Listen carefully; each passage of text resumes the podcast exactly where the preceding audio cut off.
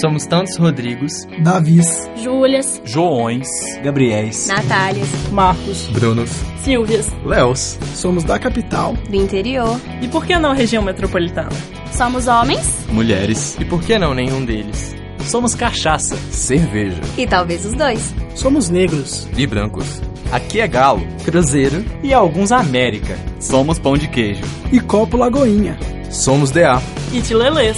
Somos a Fiche e a Rádio Terceiro Andar é toda nossa. Sejam bem-vindos à Rádio Terceiro Andar. Nós somos os alunos da disciplina Rádio Jornalismo e Mídias Digitais. Estamos recebendo aqui nos nossos estúdios hoje Ike Yagelovic, diretor de jornalismo da Band News FM. Obrigado, Ike, pela presença. Eu que agradeço o convite. A gente vai bater um papo com o Ike agora e vai falar um pouco sobre o jornalismo, a carreira dele, os desafios, as coberturas e também sobre o histórico dele no jornalismo.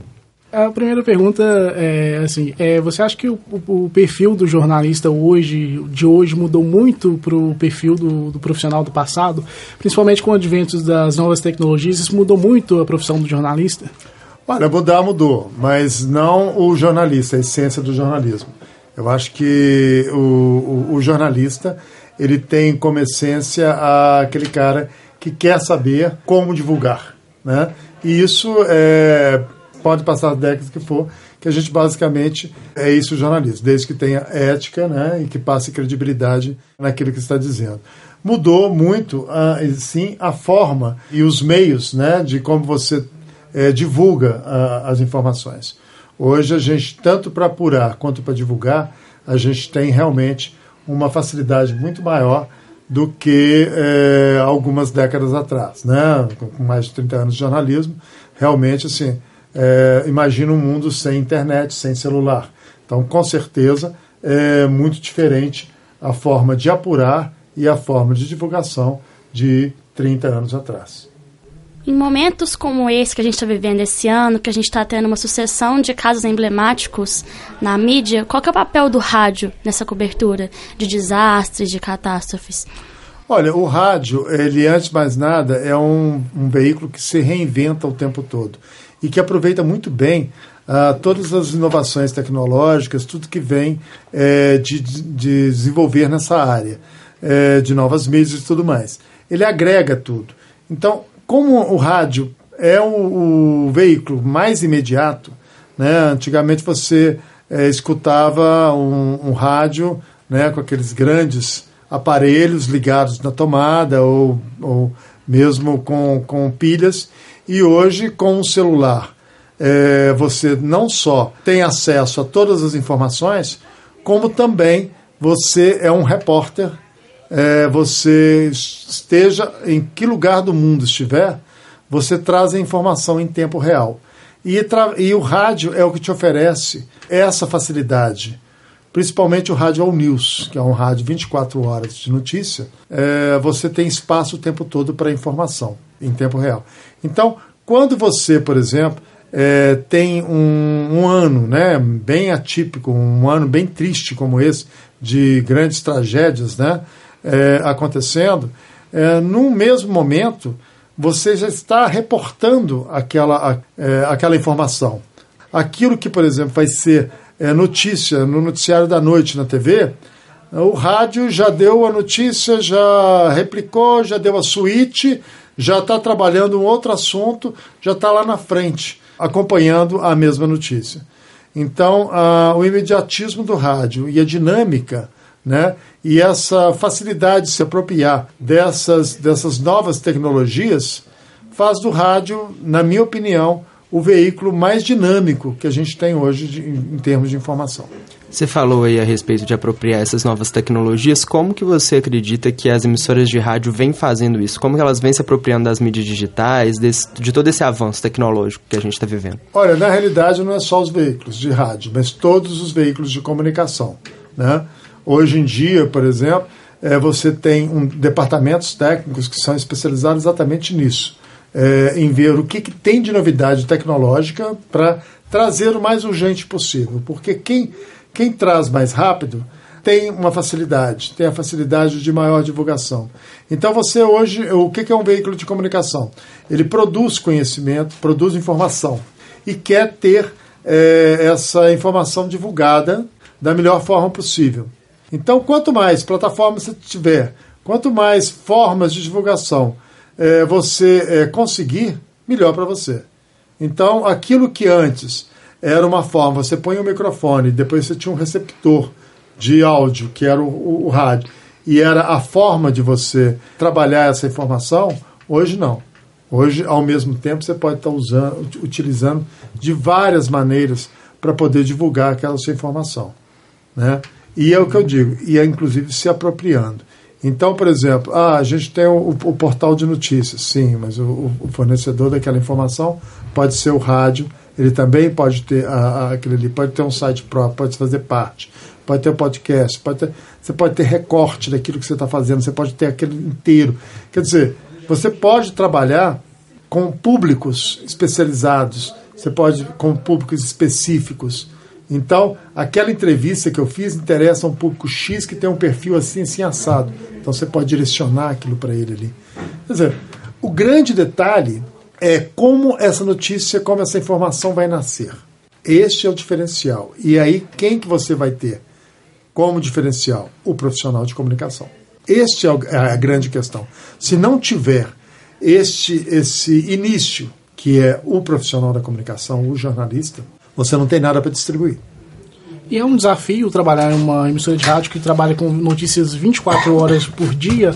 Existe algum tipo de estratégia para não tornar a rotina maçante para quem está ouvindo, notícia ali o tempo todo? Sim, sim, porque você tem que exatamente estar o tempo todo buscando é, não só formas novas né, de divulgar, mas também o que divulgar. E, lógico que você tem que estar trabalhando dentro do seu público né, alvo.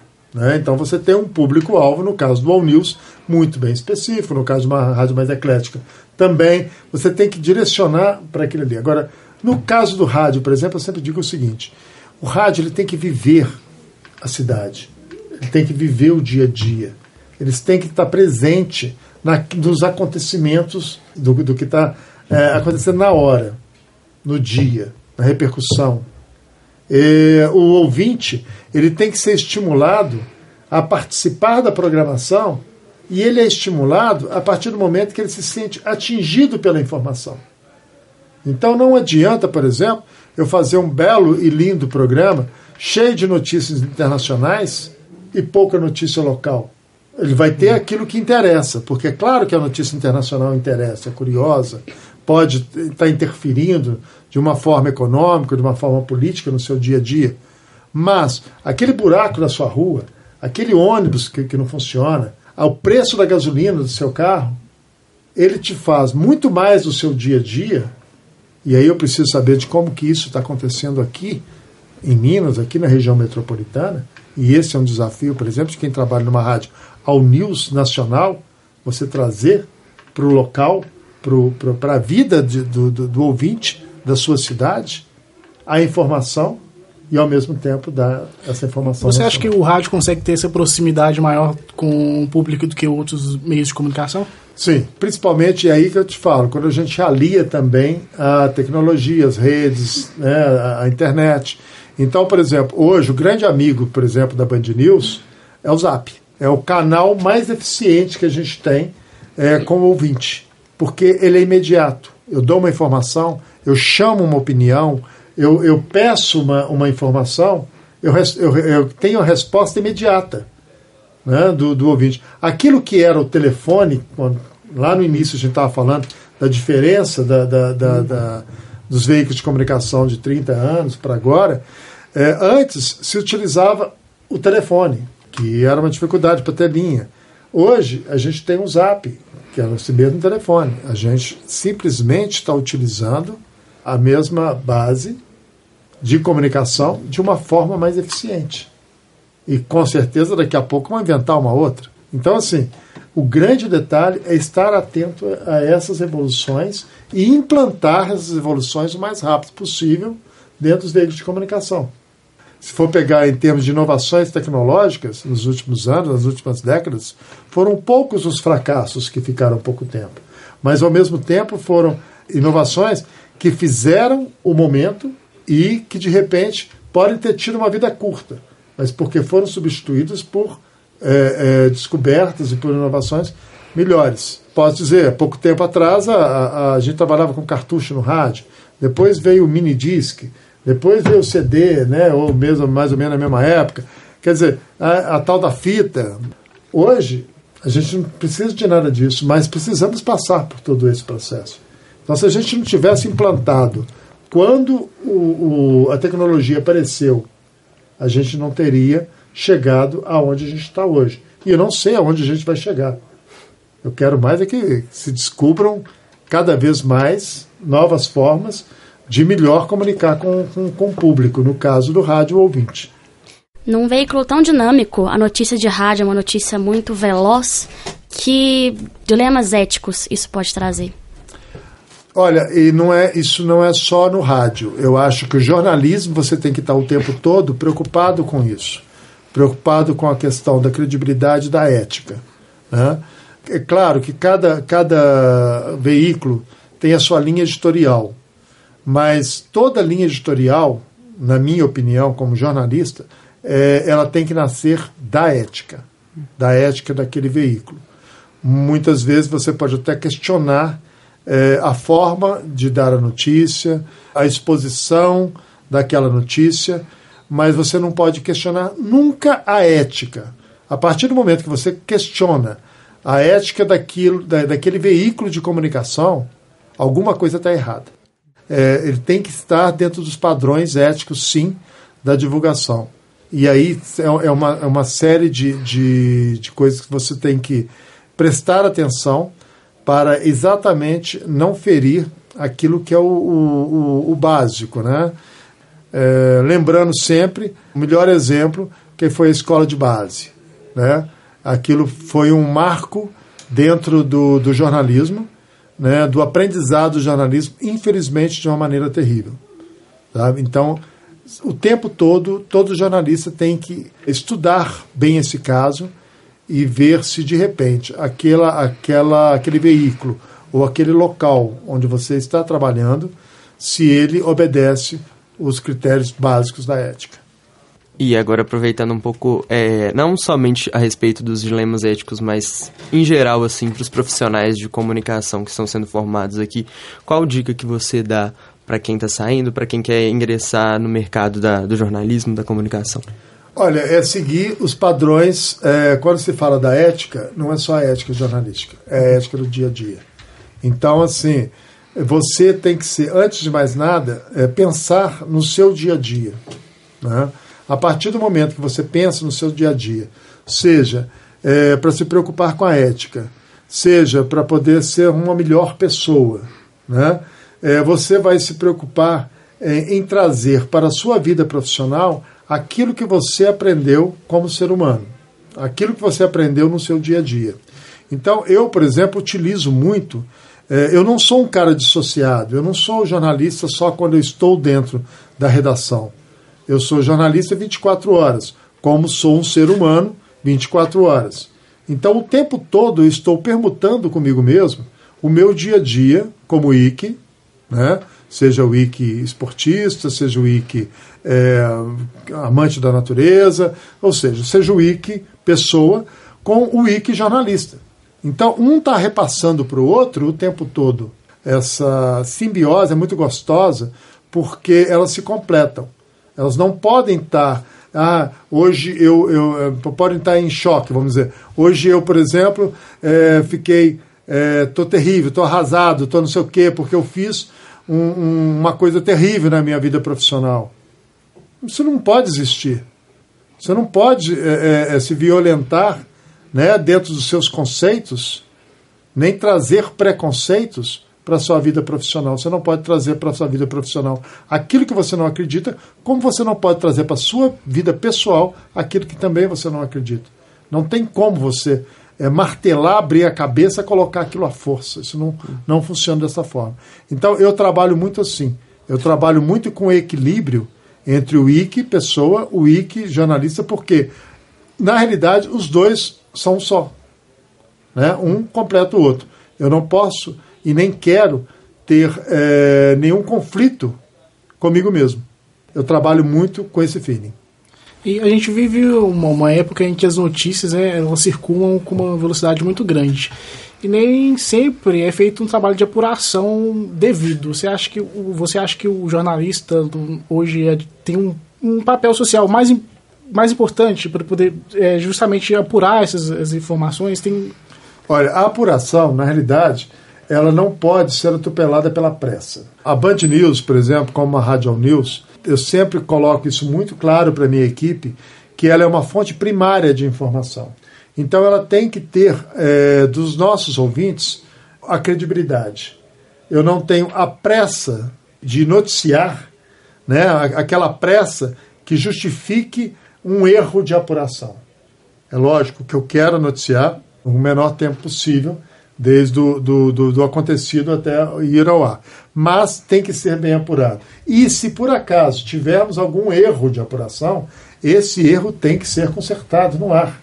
Tem que ser dito claramente.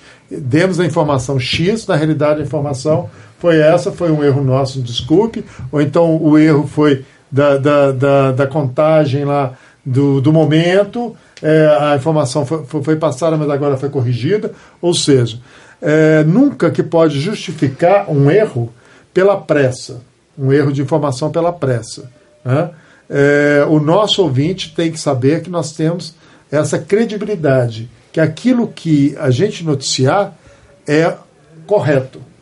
É muito mais importante ele ter essa confiança na nossa informação do que a pressa de informar. Muitas vezes eu vejo isso, eu vejo pressa de informar, informa-se de uma maneira equivocada e muitas vezes nem se, se, se corrige. Deixa claro que, que corrige. Isso confunde o ouvinte.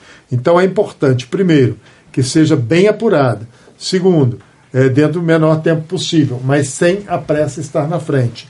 E se por acaso tivermos algum erro de, de apuração, é, ou a fonte nos passar é, alguma informação errada e tivermos que corrigir, que isso fique claro que estamos corrigindo a informação dada anteriormente. Assumir o erro, então, faz parte da construção da credibilidade. Isso é fundamental. Se uhum. você não tiver esse tipo de postura, você não tem a credibilidade junto ao seu uhum. ouvinte, ou seu, seu eleitor, ou seu telespectador. É isso, esse foi o nosso papo com o Ike Jagelovic, é, diretor de jornalismo da Band News FM. muito obrigado pela presença aqui na Rádio Terceiro Andar. Gente, eu que agradeço muito, estamos à disposição. Você ouviu uma produção da quinta temporada da Rádio Terceiro Andar. Para ouvir esse e outros programas, acesse o site Rádio Terceiro Andar, ufmg.wordpress.com. Acompanhe a Rádio Terceiro Andar no Facebook e no Instagram. Projeto de ensino, pesquisa e extensão vinculado à disciplina de rádio jornalismo e mídias digitais. Departamento de Comunicação Social da UFMG. Trabalhos técnicos de Warlen Valadares e Frederico Pessoa. Coordenação geral, professora Sônia Pessoa.